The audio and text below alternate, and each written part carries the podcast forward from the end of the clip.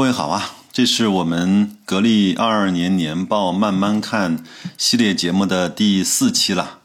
我们这期呢，来看一下格力、海尔和美的呢三家公司在货币资金、存货，包括像应收账款啊这些商誉啊，还有递延所得税，还有人数的一些趋势变化和对比的区别。当然，老规矩呢是这些图文，我会把它放在公众号“大白说投资”，各位可以去边看图文边听音频，可能会更加的清楚一些。我们首先来看，很多人呢对格力非常骄傲的地方，就是它的货币资金。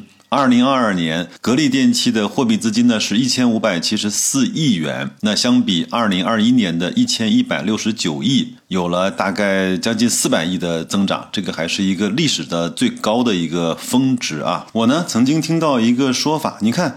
格力现在的市值才一千九百多亿，它的资金呢，现金呢就有一千五百七十四亿，市值减去现金，它的整个的真实的市值只有几百亿。那这样的话，它不是只有一倍到两倍的市盈率的吗？那这样的公司难道不就是一个天大的宝贝了吗？首先呢，我们来看一看什么叫货币资金。货币资金呢，就是公司啊用货币资金或者是现金的方式呢保留的资产。但是呢，其实。包括货币资金之内的还有很多的项目呢，其实是是资产权利受限的，是没有办法动的。要么呢是法定的存款保证金，要么是质押，要么是限售股。我呢在公众号。这张图的下面给各位放了一个二零二二年年报里面格力的这种受限资产的列表，大概呢是七百四十多亿。那其中货币资金呢是四百九十二亿，那也就是意味着在它嗯所谓的报表里面的一千五百多亿的货币资金里面，也只有一千亿是真正它可以动的钱，其中四百九十多亿都是受限的。另外呢，回到我们刚才那个话题啊，一个公司的市值。当然不是只有货币资金组成的了，它还有大量的负债呢。那如果来看它的净资产的话，净资产也只有九百多亿，所以这个呢不能够完全看这个数字大了之后就觉得这个公司就是好的没边儿了，不是这样的。我们应该更加客观和理性的对待这些数据。那我们就做一个比较吧。格力呢是一千五百七十四亿的货币资金，美的呢是五百五十二亿。海尔呢是五百四十一亿，那其中格力呢在二零二二年相比二零二一年是增加的比较显著的，美的呢反倒是二零二二年比二零二一年是大概降了一百五十个亿左右，海尔呢是保持了一个稳步的增长。那至于说各位要去深究它的货币资金是从哪儿来的，为什么会减少，怎么又增多了？各位呢可以去扒一扒它的年报。其实对我来说，格力的货币资金。的增加很简单，就是他用了很多的贷款，而这些贷款呢，并没有在。他的生产经营中获得足够的用途，他就用货币资金的方式存在了自己的账上。下面一个数值呢，其实是更有意义的，就叫流动资产的合计。货币资金呢，就是流动资产里面最有流动性的一种资产。那其实还有很多像短期应收款啊、短期的票据啊，都是流动资产，就是可以迅速变现的资产，就叫流动资产。在财务上，其实它有个标准，一年之内可以变现的资产就叫流动资产了。那我们来看一看三家。的情况啊，格力呢是两千五百五十亿，美的呢是两千六百一十亿，海尔呢是一千三三百零三亿。那基本上格力和美的是在同一个水平。那相比去年呢，三家公司都有这方面的增长。再来看一看另外一个比值，就是在这样的情况下，流动资产占整个资产的比值呢，格力电器是百分之七十一点八七。那美的呢是百分之六十一点七九，海尔呢是百分之五十五点二八。那如果从绝对的财务安全度来说，格力呢整个流动资产的占比是比较高的，它的整个的变现能力是比较强的，整个从财务结构来看是相对比较安全的。那另外呢，它如果大量的资产是以流动资产为为表现形式存在的话呢，是不是也意味着它整个的资金流动和利用的效率不是特别的高呢？这方面我不是专家，各位呢。可以来给我提一提建议啊。那货币资金占比呢？格力是百分之四十四，美的呢是百分之十三，海尔呢是百分之二十二点九六。这个呢也充分印证了格力电器至少在二零二二年年末的时候，它的资金利用率其实是不高的。因为在它总资产百分之四十四的比例是以货币资金的形式出现的。我们都知道，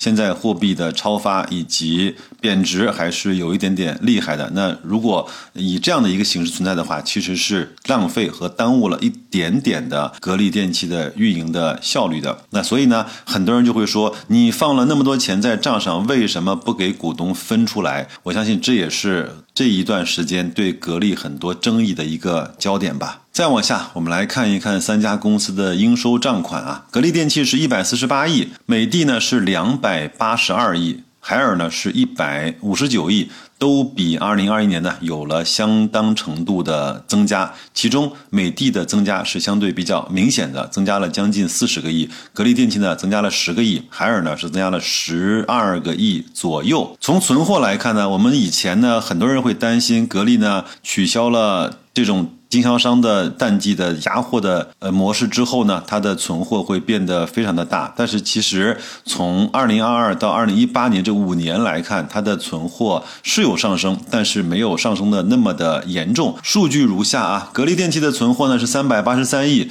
相对二零二一年的四百二十七亿是有下降的。美的呢是四百六十亿的存货，相对于二零二一年的四百五十九亿几乎没有变化。海尔呢是四百一十五亿，相对于二零二一年的三百九十八亿也基本上只增长了十来亿左右，所以呢，并没有看到至少在格力上面库存大量增加的一个现状。商誉呢，一直是很多人拿来去给格力贴金的这样的一个呃数据啊。格力呢，基本上没有商誉，十六个亿；美的呢是两百八十五亿，海尔呢是两百三十六亿。商誉呢占整个净资产的比例呢，格力是百分之一点六三，美的呢是百分之。十八，海尔呢是百分之二十五左右，这个呢见仁见智吧。呃，我也不认为收购就一定差，我也不认为商誉在这样的公司里面就一定会暴雷，当然它有这样的风险而已。就就可以看出来，呃，几家公司它的整个是从内生动力还是从外延的动力去发展的逻辑，呃，这个我觉得没有好坏，只是看各自的战略定位而已。有一个数据呢，也是很多人津津乐道的，在格力呢有一百四十五亿的递延所得税资产。美的呢是一百零二亿，海尔呢是十七亿。这个呢，我专门请教过我一个大学的老师，他也给我解释了什么叫递延所得税，就是我们应该该去把它计入利润，要去交税的那个税费呢，暂时还没有去交，把它就定义为成了叫递延所得税。这个各位可以去百度上面去查一查，可能会稍微有点绕弯弯。那反正就以我的瞎说为准吧。就是有一些利润呢，会对应着一些税费，但是这些税费呢还没有被交纳，所以就先放在了递延所得税这样的一个资产里面。所以呢，我们如果把它当成一种利润的隐藏的表现形式，这也不是不可以的。那这样呢，就意味着格力呢一百四十五亿的递延所得税对应着更多的利润，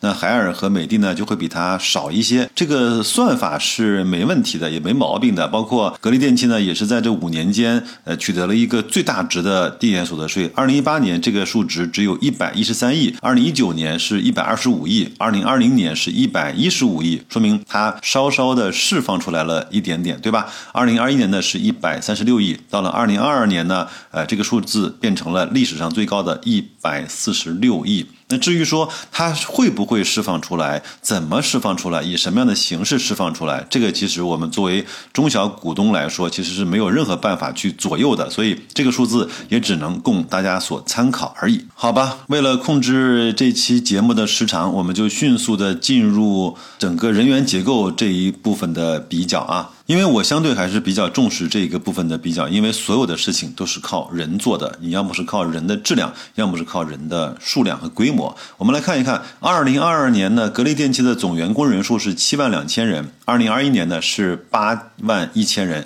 说明它在二零二二到二零二一这个财年大概是少了八九千人这样子。美的呢是十六点六万人，那二零二一年呢是十六点五万人，还是有点增加的。海尔呢是十万。零九千，那么二零二一年呢是十万零四千，大概增加了五千名员工。所以怎么说呢？在各大的场合，我也听到我美的的朋友呢一直在讲，他们公司是在裁员裁员的，但是结果呢是在增员。我们也一直听到董总呢说不会因为这样经济环境的问题呢去辞退任何一名的员工，但是事实呢，他是在比较大幅度的减员，大概减了百分之十以上的员工。当然，我相信后面的分析，各位就会知道它主要是减在了哪里。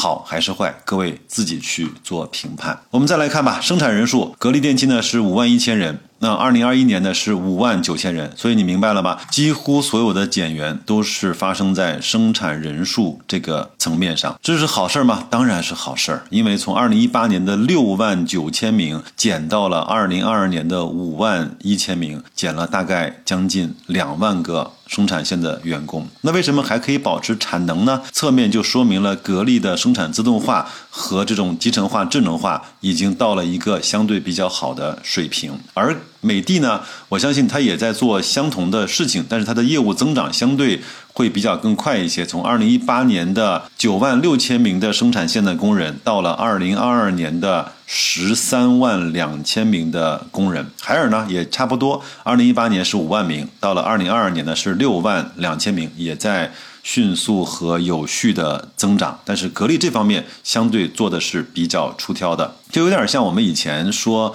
平安，它从一百四十万的保代人一直减到了大概四五十万，大概减掉了一百万左右，这个我觉得还是一个非常非常。狠的这样的一个做法，当然这样的做法呢，一定会在这个过程中备受争议。呃，我相信做完之后也可能会迸发出更好的结果吧。这个我们就看事实情况，好吧？在销售人员层面呢，两个三家公司并没有很大的变化，也都维持了去年整体的规模和水平。但是有一个数据呢，我是用黑圈把它标注了，就是技术人员的人数。格力电器从二零二一年的一万四千两百名的技术人员，到了今年二零二二年的一万三千名，就是少了一千多名的技术人员。这些人都是去哪里了？跳槽了吗？还是被辞退了？还是被挖走了？不知道。我们再看看后续的这些报道吧。因为二零二一、二零二零和二零一九三年，整个格力的技术人员都是保持在一万四千名以上的。但是在二零二二年的年报里面显示，突然少了一千多名。这个我觉得还是。嗯，要值得去警醒的。美的呢，基本上没有变化，两万名左右。海尔之家呢，也是在两万四千名左右，这个还是有一个相对比较快的增长的。再来看一看行政人员的人数吧。格力电器呢，一直在做这方面的减员，从二零一八年的四千七百名，一直减到了三千三百四十四名。美的呢和海尔呢，都是在稳步的增加的。二零一八年，美的的行政人员只有八百六十一名。